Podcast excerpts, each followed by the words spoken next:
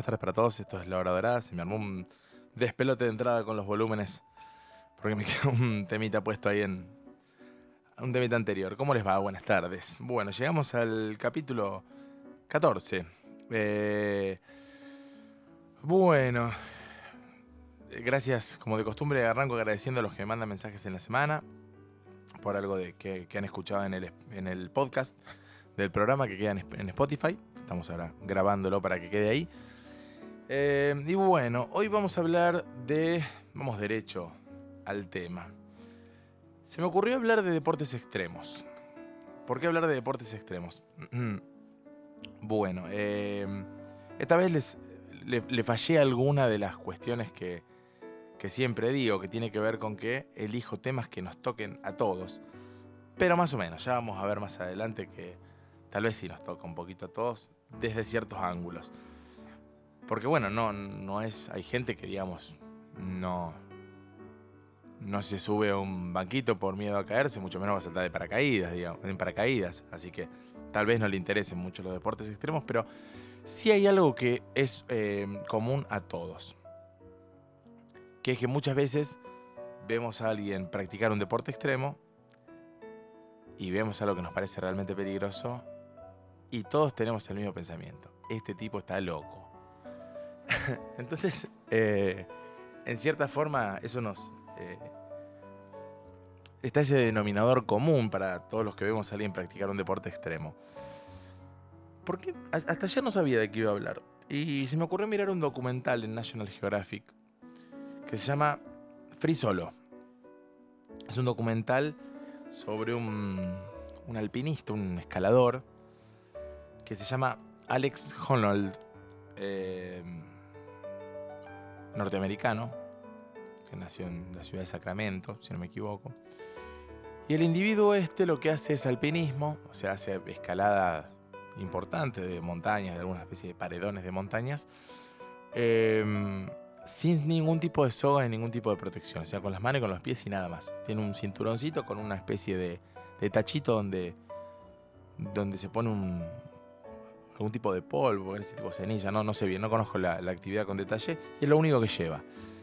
Y en este documental cuenta la historia de eh, cuando... em, no les quiero spoilear, digamos, ¿no? Pero hay un muro muy grande en, en el parque de Yosemite, en Estados Unidos, que se llama El Capitán. Y bueno, es, es un poco el, el proceso para escalar este, este muro.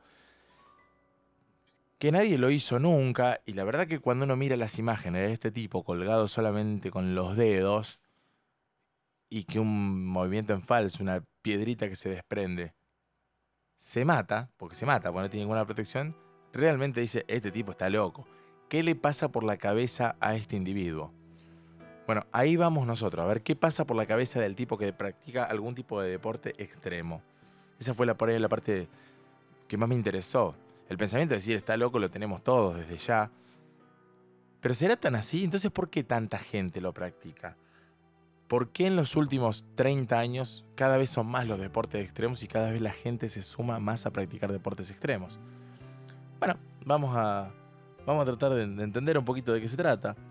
Como ya saben, pueden mandar mensajes a la app de Kosovo Radio, pueden mandarme a mi celular, manden a donde quieran, eh, yo los leo.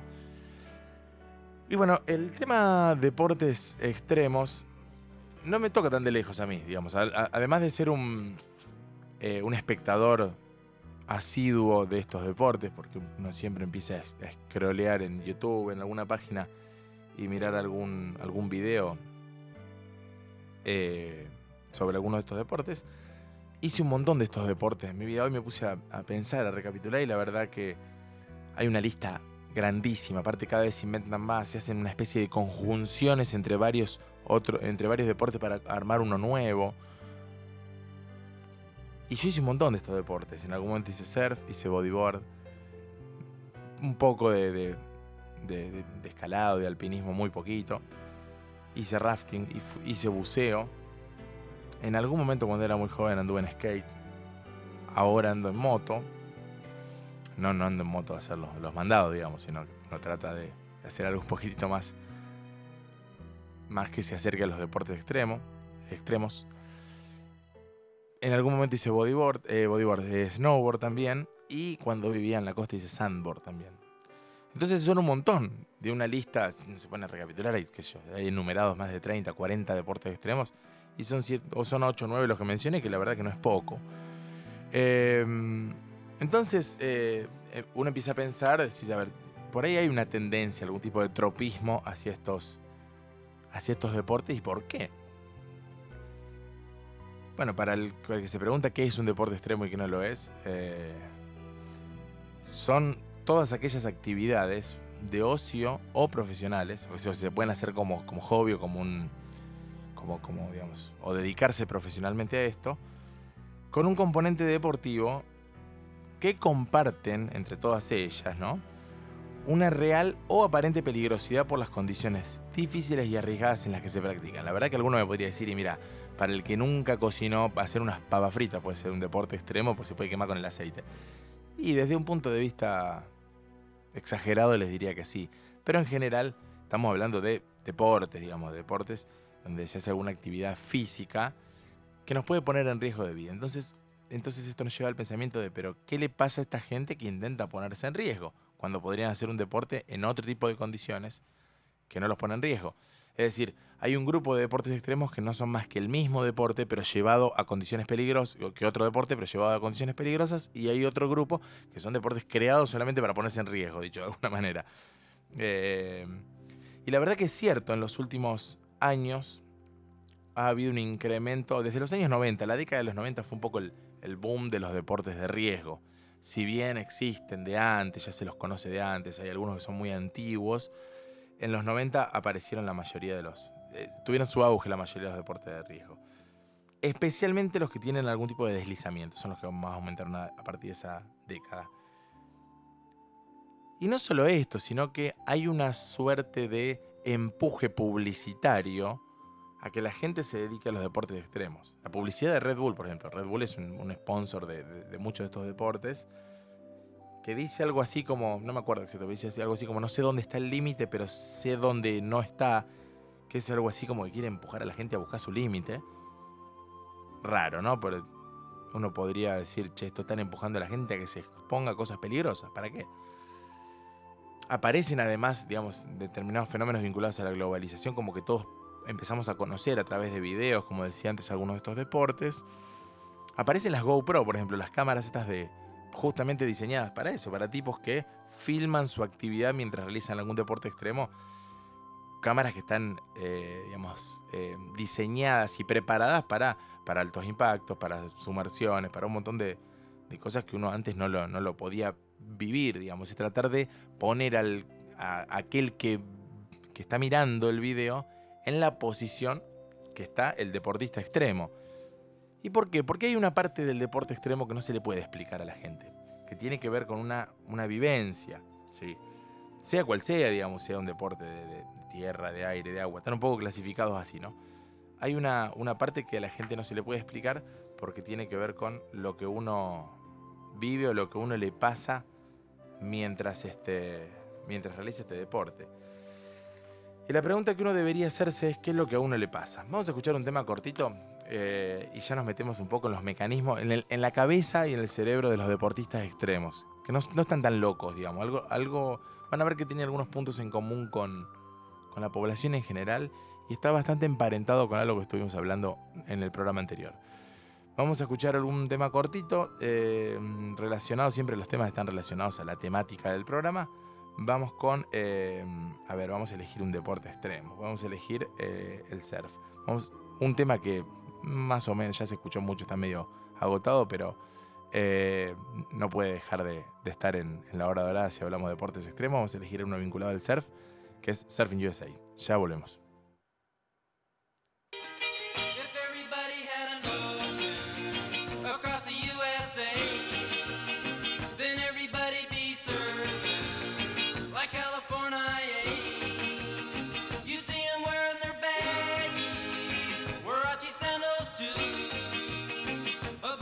Shiban.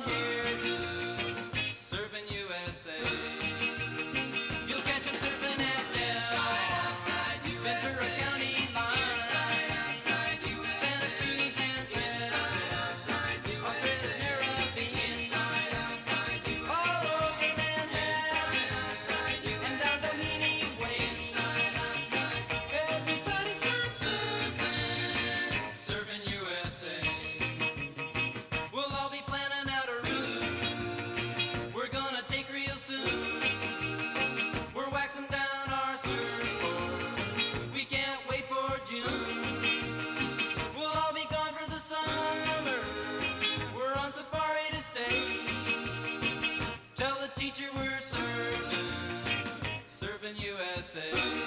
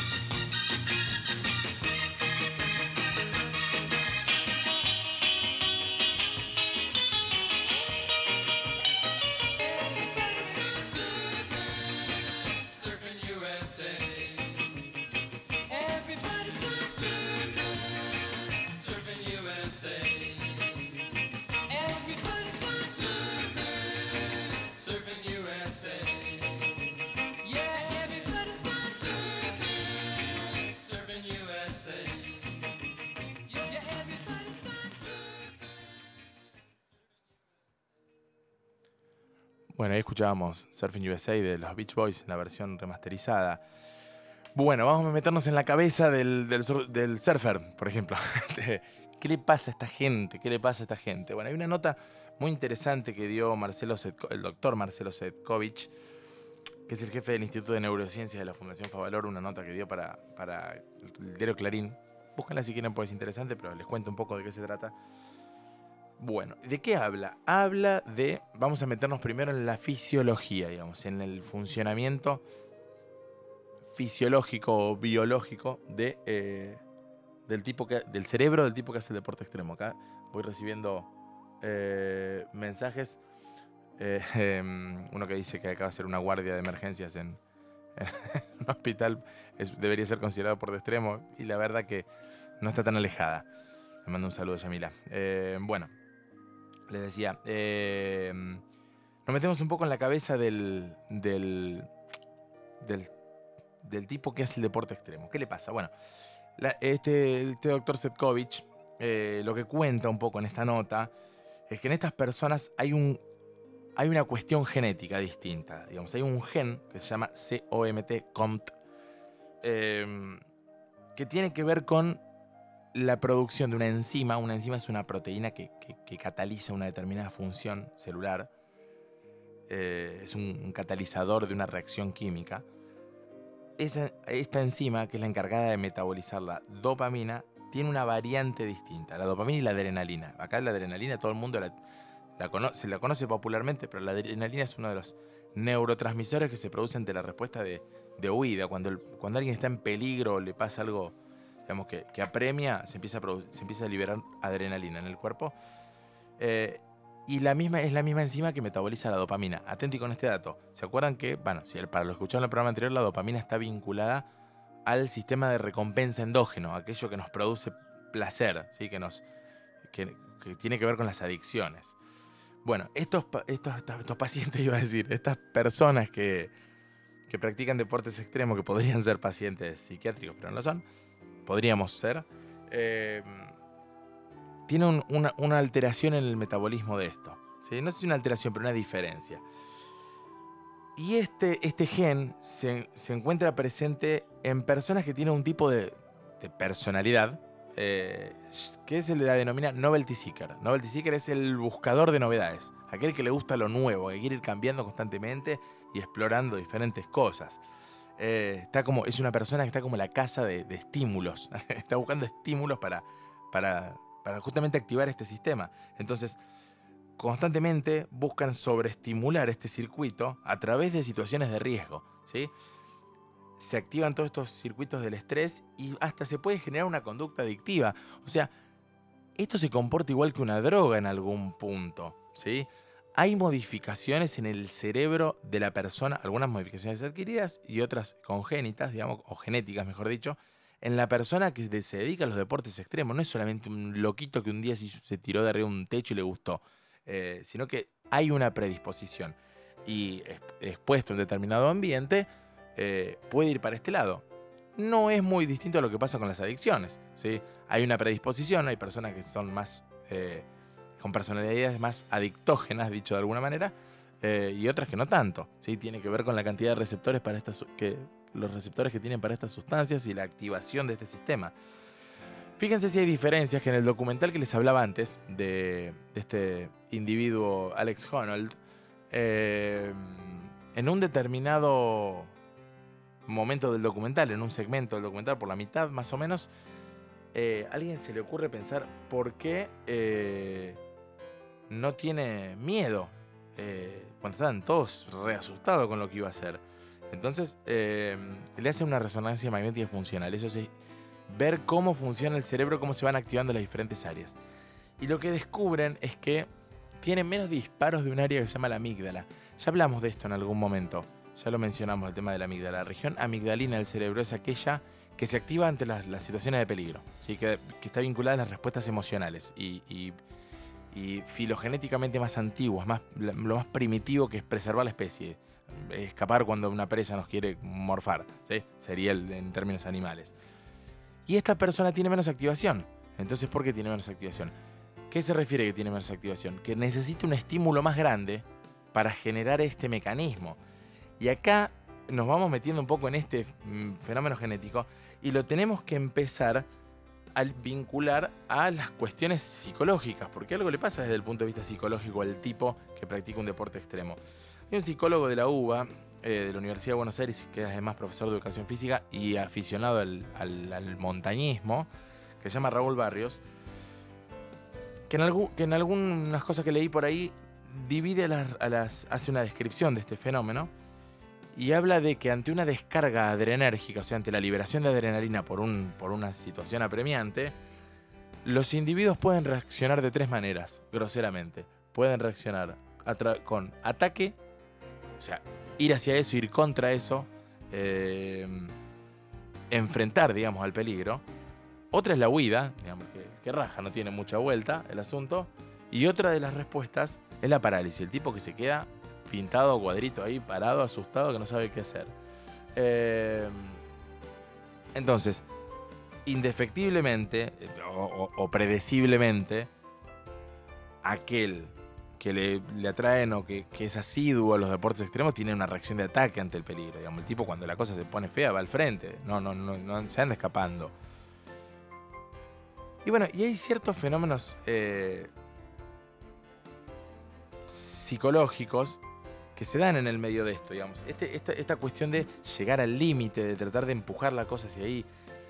Hay quien considera que, y es la excusa de muchas de las personas que se dedican a esto y se ponen en peligro constantemente, que se trata de buscar constantemente reafirmar la vida desde lo nuevo y desde el límite con la muerte.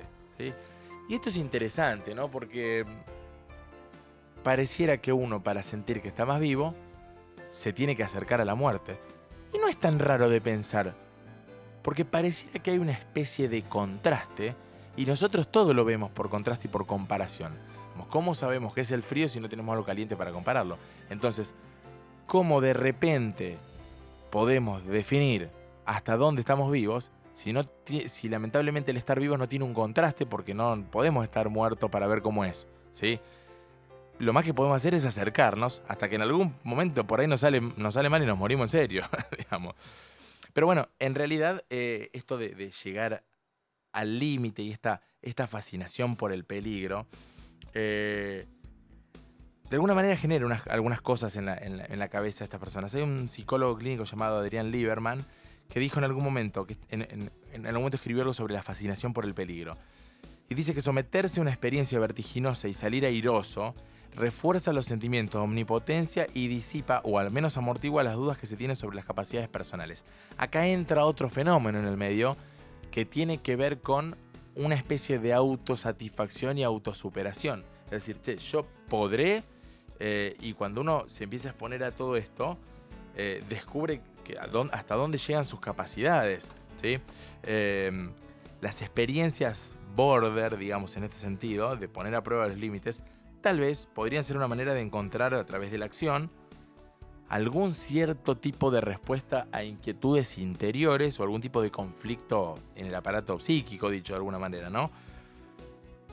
Y esto no es raro, porque esto está muy vinculado a quiénes son los que hacen los deportes extremos, ¿sí? La mayoría son adolescentes, después algunos llegan hasta la vida adulta haciéndolo. Y la verdad que eh, está muy vinculado, digamos, en este sentido, digamos, el, resolver inquietudes interiores a través de la exposición a situaciones de peligro tiene que ver con encontrarse un poco uno mismo, una especie de introspección eh, eh, a través de, eh, del, riesgo, de, los propios límites, ¿no? Em, hay otro fenómeno que puede estar dado tal vez desde el punto de vista sociológico, que, em, que tiene que ver un poco con los estímulos, ¿sí? con el ambiente. ¿sí? Em, ¿A qué me refiero con esto? El mundo se ha convertido, la sociedad se nos ha convertido a todos en personas hiperestimuladas, ¿sí? donde el exceso o la continuidad de estímulos placenteros, ¿sí? que sé yo, mirar una película, una serie, eh, las actividades sociales, digamos, si uno se compara, se compara con el, hombre de las cavernas, este estímulo, esto placentero tenía que ver con la casa, con, el obtener alimentos, con un montón de actividades que se daban intermitentemente, no era un continuo. El tipo no estaba todo el tiempo con, un, arma peleando con los animales y sus potenciales presas que quería... Eh, antes dije presa cuando lo mencioné antes y quería decir depredador. Me acordé ahora conectaron las ideas con la idea anterior, pero el tipo no estaba constantemente estimulado así. Nosotros estamos constantemente estimulados desde los medios, desde la tecnología, desde, desde, las relaciones interpersonales. Entonces de repente esto puede generar un fenómeno que nos empuja a buscar estímulos adicionales, ¿sí? Eh, para, para, activar todo este sistema de recompensa endógeno. Ni hablar a aquellas personas que tienen esta tendencia. Tal vez todo vaya hacia ese lado. Es decir, si yo ya me aburrí con todo esto, no me activa de tal manera, no me genera tanto placer, vamos a hacer algo que me, active más esto y nos empuja a llegar a ciertos límites que a veces se vuelven peligrosos. ¿sí? Peligroso ¿por qué? Porque estamos a un paso de, los accidentes a veces con los deportes extremos. Accidentes entre comillas, porque muchos de estos accidentes son evitables, entonces no entran en la categoría de accidente. Un accidente debería ser un evento impredecible y por ende imposible de prevenir. Y la verdad que la mayoría de los accidentes en este escenario se dan por imprevisión, o sea, porque uno no haber sido lo suficientemente cuidadoso, que yo, aquel tipo que salió a andar en moto por la montaña sin casco, o por imprudencia, que están un poco emparentados también, digamos. La imprudencia es eh, aquel momento en que la situación se vuelve muy difícil y uno considera que sus capacidades no están a la altura y seguir adelante, decir, bueno, más si yo me largo y veo qué pasa. Y todos lo hemos hecho un poco en algún u otro aspecto. Eh, bueno, de todas maneras somos todos distintos. Tal es así, miren, les leo un, fragmento que escribe Hernán Pitoco, que es un parapentista acróbata que hace acrobacias en parapente. Está buenísimo eso. Que tiene que ver con un poco esto de llegar al límite. ¿Vieron que esto de llegar al límite para el deportista extremo siempre tiene... cuando, cuando alcanza su límite, el tipo que realmente se dedica a esto de forma profesional, siempre sale en la tapa de un diario. O porque batió un récord o porque se mató, digamos. Esto es llegar hasta ese punto, blancos o negros, digamos. Y, mm, este parapentista escribe que cada individuo es diferente y dentro de estas disciplinas siempre hay algunos que la van a llevar más al extremo, ya sea por inconsciencia, estupidez o porque son muy buenos en lo que hacen y lo que hacían ya no les produce placer. Ojo con esto. Entonces necesitan experimentar sensaciones más fuertes para conseguir la misma satisfacción que sentían antes y esto al final puede terminar en accidente. Lo que les decía recién. Fíjense qué interesante este asunto y a qué se parece se parece claramente a la tolerancia que desarrolla un adicto. ¿sí? Va, va y sube escalando la montaña una vez. Eh, sube una segunda vez. Una tercera, ya la tercera se aburrió. Entonces quiere subir otra vez sin la soga. Va y sube sin la soga. Sube sin la soga, ya ahora quiere subir con los ojos cerrados. No sé. entonces va siempre empujando la cosa un poco más allá hasta que en un momento se mata. Entonces esto tiene un determinado límite. Pero es un comportamiento muy parecido donde hay que administrar dosis crecientes de estímulos para lograr la misma satisfacción. Qué extraño, ¿no? Lo que le pasa en la cabeza a esta gente. Vamos a escuchar un temita más. Ya les cuento algunas anécdotas con, mis deportes extremos, no son muchas. Pero hay algo que hay algunos puntos de eh, puntos en comunes con, con, con, los otros deportistas extremos que son muy interesantes. ¿Qué podemos escuchar? Vamos a escuchar eh, Climb That Hill de Tom Petty. Eh, y ya seguimos con la hora dorada.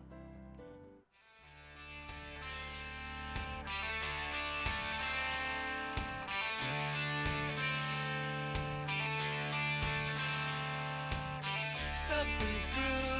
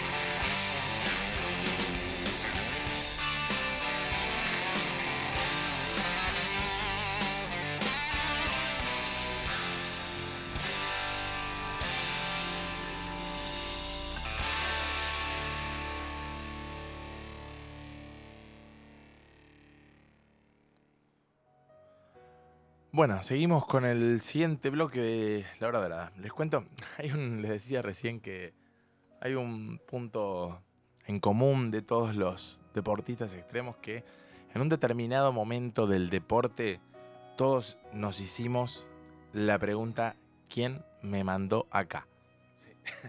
Tanto el tipo que está en una moto en la montaña y se le pone re complicada la cosa, como aquel que se está tirando de una ola enorme, como aquel otro que está trepando la montaña con las manos, en un momento la empieza a pasar mal.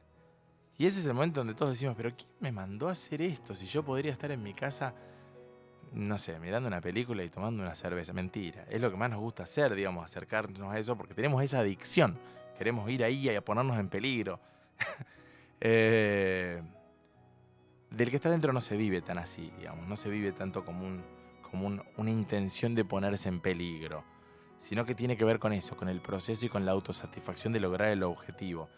Y en paralelo van pasando un montón de cosas, porque el lograr el objetivo a veces es complejo, porque hay muchos deportes extremos que se hace un gran esfuerzo para lograr una recompensa que parece pobre a simple vista. Cuando hacía sandboard, por ejemplo, el sandboard, ¿saben, cómo es el sandboard? El sandboard es una, tabla, como una tabla de snowboard, como un skate, digamos, una tabla, un deporte con una tabla, lisa la tabla, que uno se la ata a los pies, y se tira desde arriba de, una, de un médano, de una duna, algo con arena, llámenlo como quieran. ¿Cuál es el problema con el sandboard? El gran problema con el sandboard es que vos tenés que subir todo el médano este con la tabla al hombro y caminando.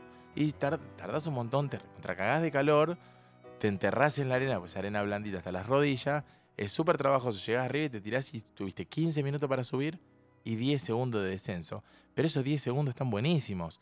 Entonces, a veces, digamos, eh, lo que a uno le empieza a traer más es más el proceso que el objetivo en sí mismo. ¿sí?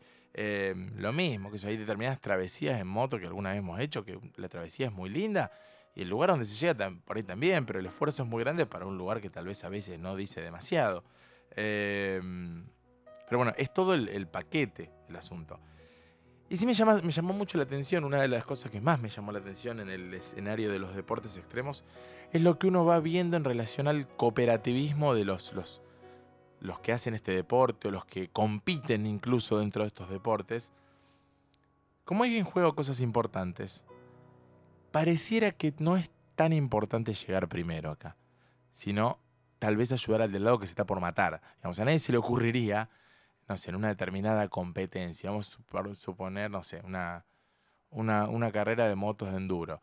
En un determinado momento hay un individuo con una moto que se despista y se está por caer a un precipicio la verdad que el tipo que pasa por al lado y no frena ayudar a este que está por matar, y es una persona muy rara y muchas veces no está dentro de este deporte. ¿sí? Dice, en general, eh, son deportes muy cooperativos. Si uno mira, siguiendo con el mismo deporte, si uno va a parar al enduro, en las carreras de enduro, que son carreras de moto en la montaña, no carreras de velocidad, sino carreras como de obstáculo, de resistencia, eh, muchas veces los competidores hablan entre ellos, los ayuda la gente del, del público, que está permitido eso, porque tiene que ver con esto, digamos, ¿no? Tiene que ver con, con superar los obstáculos y esta, esta autosuperación y ni que hablar, digamos, después ganarlo. Desde ya que hay gente distinta y hay gente para todo, a algunos no les interesa nada y lo quieren pasar por arriba del otro, al del lado.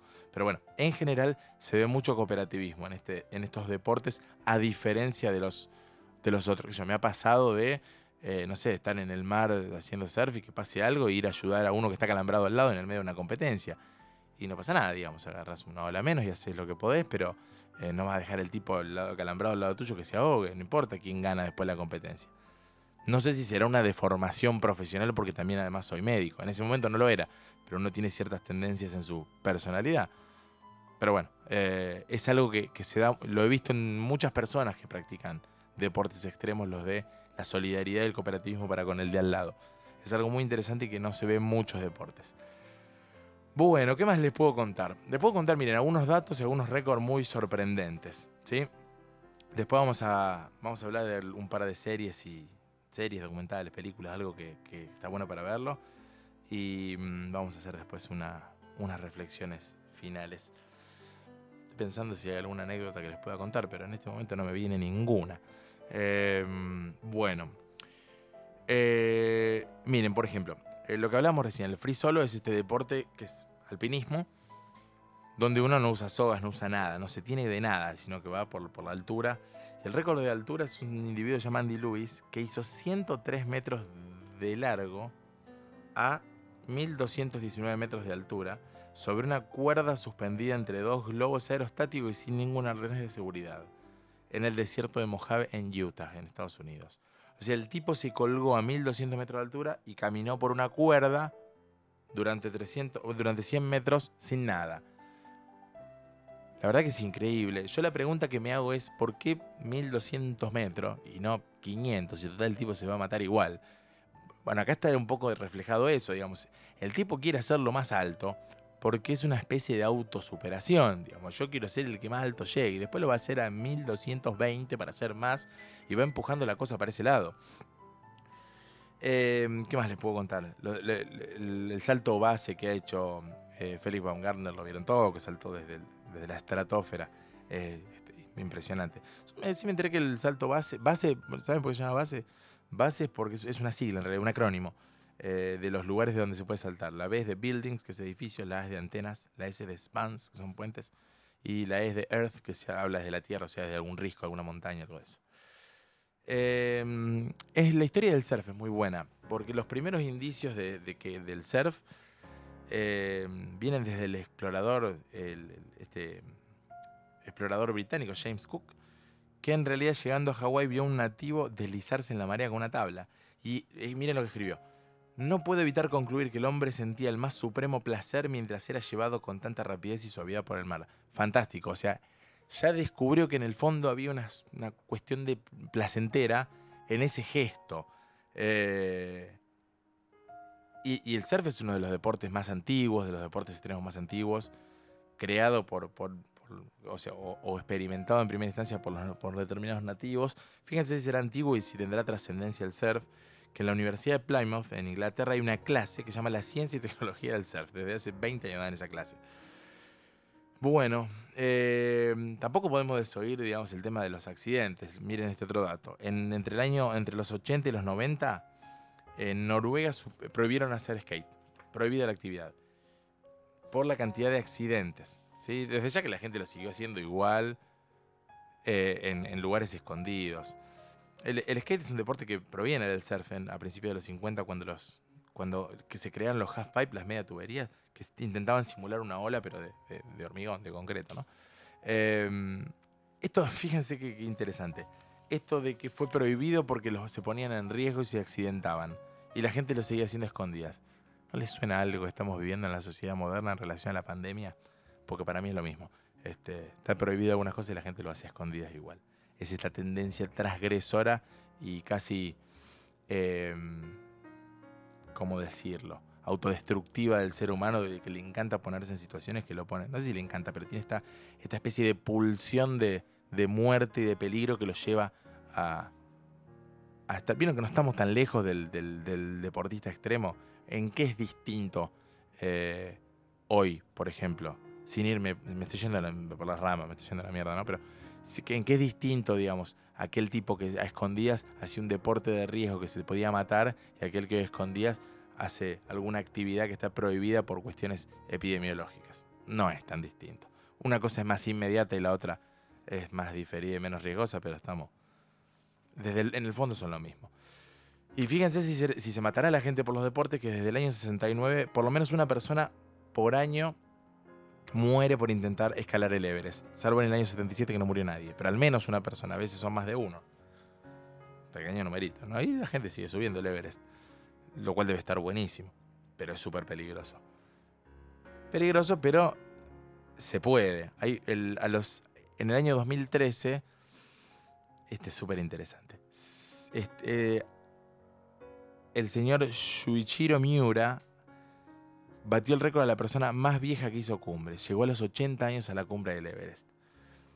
Pero ese no es el dato interesante. Sí que sí es un dato interesante porque habla de las capacidades del ser humano y la necesidad de, autosuperación. Y, además incluso podemos llevarlo al terreno de, de, quitar los límites y determinados estereotipos. Digamos, aquel tipo que dice, no, yo ya no me voy a poner a los 30 años a jugar al fútbol porque ya, ya está, ya se me pasó mi edad.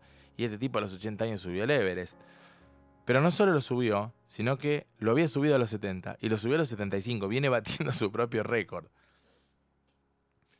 Em, y les hablaba de, los, de la antigüedad, antes de los deportes extremos. Fíjense con el tema del kayak. El kayak es un deporte que se hace desde hace 4.000 años. Los esquimales lo usaban eh, como forma de supervivencia, porque se trasladaban y iban a cazar para conseguir alimentos, poner ropa, refugio, lo que fuera armaban unos kayaks con piel de animal estirada en unas losas de madera o en huesos de ballenas. Súper interesante. El ser humano y los deportes extremos convivieron durante toda la existencia. Les cuento un par más y vamos a escuchar un temita y nos vamos acercando un poco al final. Eh, a ver, ¿qué les puedo contar? Mountain bike, bicicleta y base lo vamos a enganchar con el tema que vamos a escuchar. Carrera más larga de mountain bike, de Canadá a México. No me salté un país, de Canadá a México. 400, ay, se me fue un cero. 4.345 kilómetros en bicicleta. No sé si están dimensionando. Argentina tiene 3.700 kilómetros de norte a sur. Es un montón. ¿sí? Por la gran línea divisoria entre las montañas rocallosas y la Sierra Madre Occidental. Y la carrera más alta es el Trans-Himalayan Challenge, que es, el, es una carrera de downhill, de descenso, del lado tibetano del Everest, otra vez del Everest. A 5.230 metros de altura andan en bicicleta esta gente. Ahí voy a decir lo que decimos todos. Están todos locos. No están todos locos. Quieren, están llegando a su, están buscando sus límites. Em, un par de curiosidades más que tienen que ver con el paracaidismo. ¿Vieron las películas que están los paracaidistas cayendo y se van diciendo cosas, se gritan, se pelean, qué sé yo? Que todo mentira. Sí, otro, otro mito. Durante una caída libre, el viento pasa al lado de las orejas del paracaidista a 150 km por hora, lo cual hace inaudible cualquier tipo de ruido.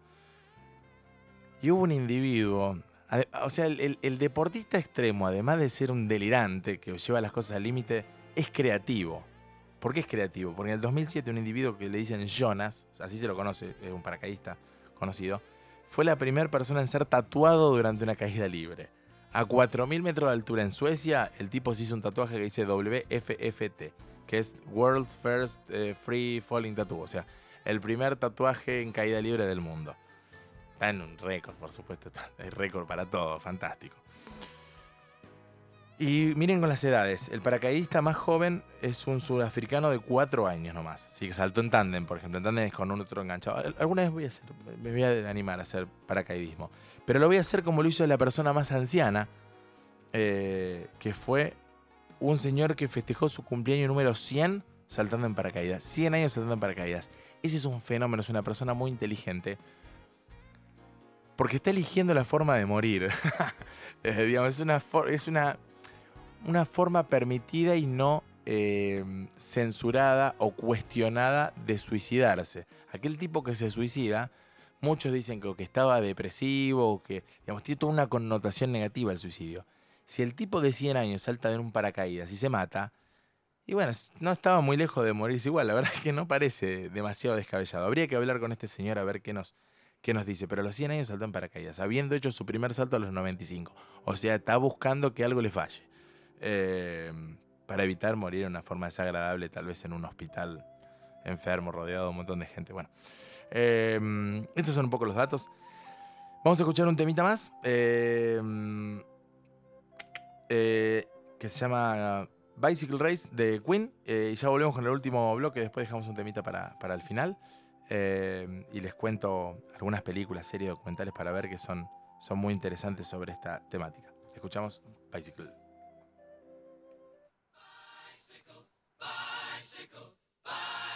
I want to ride my bicycle, bicycle, bicycle. I want to ride my bicycle. I want to ride my bike. I want to ride my bicycle. I want to ride it where I like. You say black, I say white. You say bar, I say bite. You say shark, I say him. And Jaws was never my scene, and I don't like say Royce, say God, give me a choice. Say Lord, I say Christ, I don't believe in Peter Pan, Frankenstein or Superman.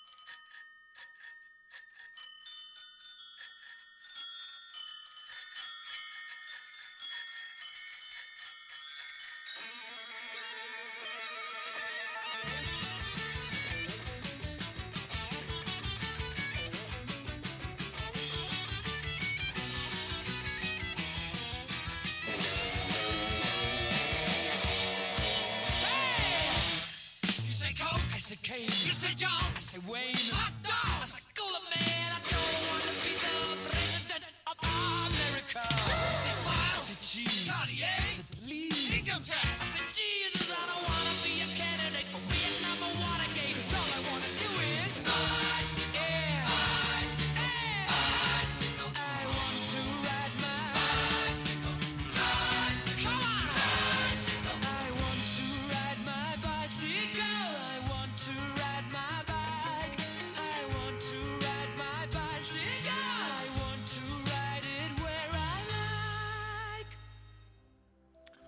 Bueno, llegamos al último bloque de la hora dorada. Eh, les conté unas cuantas cosas de los deportes extremos. Em, les voy a contar algunas películas, series, algunas cosas que pueden ver. Desde ya que les recontra recomiendo el documental este Free Solo de National Geographic. este, Para los que tienen la suscripción o, o hicieron la versión de prueba de Disney Plus, que es la plataforma nueva que salió, está ahí. Es impresionante. La verdad que hay, es, realmente da miedo de verlo algunas cosas, pero es muy interesante todo el proceso y entender la cabeza de este muchacho, Alex Honnold, que va a subir el capitán, se llama el, paredón que sube. Véanlo porque realmente cuenta mucho sobre lo que pasa en la cabeza del, deportista extremo. Eh, yo terminan estos, esos documentales, esas películas, e inmediatamente abro Google y me voy a, me voy a investigar sobre este personaje. Primero quiero ver si sigue vivo, porque en cualquier momento se mata esta gente. Eh, hay otra película que a mí me gustó mucho, se llama Chasing Mavericks. Es una película... Hay muchas películas de surf, muchas películas de deportes extremos. Chasing Mavericks tiene un componente especial, a mi gusto. Eh, es la historia de Jay Moriarty. Jay Moriarty, que, es parecido al el apellido del villano de Sherlock Holmes, pero es otro. Eh, y es Moriarty este. Era un chico de unos 17, 18 años, si no me equivoco, que fue uno de los primeros, una de las personas más jóvenes en surfear eh, la ola de Playa Maverick. Playa Maverick es una playa en, en California, en Estados Unidos, que tiene las olas de las olas más grandes del mundo. No la más grande del mundo, si no me equivoco y si no estoy falta de actualización, la ola más grande del mundo se, se surfeó en Nazaré, en Portugal, y tenía una cosa de algo de 25 o 30 metros, como un edificio de 10 pisos, una locura completa. Eh, Vieron que siempre nos lleva a pensar que es una locura. Bueno, este chico eh, quiere surfear Maverick y da con, con una otra persona que es Gerard Butler, el, el actor, no me acuerdo el nombre del personaje, eh, que lo entrena para, para hacer esto. Acá hay otro mensaje, digamos. No es subirse a la tablita y tirarse en la, en el paredón de agua este. Requiere todo un gran entrenamiento, el aguantar la respiración, el poder remar un montón de kilómetros, kilómetros, reman un montón de kilómetros arriba de la tabla para entrenar los brazos. Hay todo un proceso de entrenamiento para aquel tipo que no quiere tener un accidente, eh, que no quiere ser imprudente, que no quiere eh, que le pasen las cosas por, por no poder preverlo. Hay todo un entrenamiento que es muy, muy duro eh, y muy interesante también, ¿no? Donde hay que hacer toda una suerte de trabajo mental, a veces incluso, físico, por supuesto, pero que, lleva a esta persona a poder este, desarrollar este, esta actividad y disfrutarla, sobre todo, y no llegar a lo que me, pasa a mí de quién me mandó acá. En algún momento tal vez se lo pregunte, este, este Jay cuando se subió a la cresta de esa ola y se largó desde el pico, tal vez se preguntó en un momento, pero bueno, ya se había largado y, y como decíamos antes, seguramente ante la descarga adrenérgica tiene esta respuesta de ataque donde dice, bueno, cuando la cosa se pone fea yo voy al frente y que sea lo que tenga que ser. Eh, es una sensación extraña, pero muy interesante. Eh, tal es así, fíjense, será una, una sensación extraña que les voy a, llegando un poco a las reflexiones finales, eh, les voy a contar algo de esto de las sensaciones que tiene. Les recomiendo una sola película más para ver, que es una especie de thriller dramático eh, medio extraño. Una película que se llama 127 horas. También es una historia verídica. Muchas de estas son historias verídicas. Eh, es una película donde trabaja Jane Franco y se va a hacer una actividad, una, especie de escalada en el, en el Gran Cañón del Colorado y cae en, en una de las, las grietas, digamos, que hay en el Cañón del Colorado y queda, queda atrapado ahí. Eh, le queda el brazo atrapado ahí.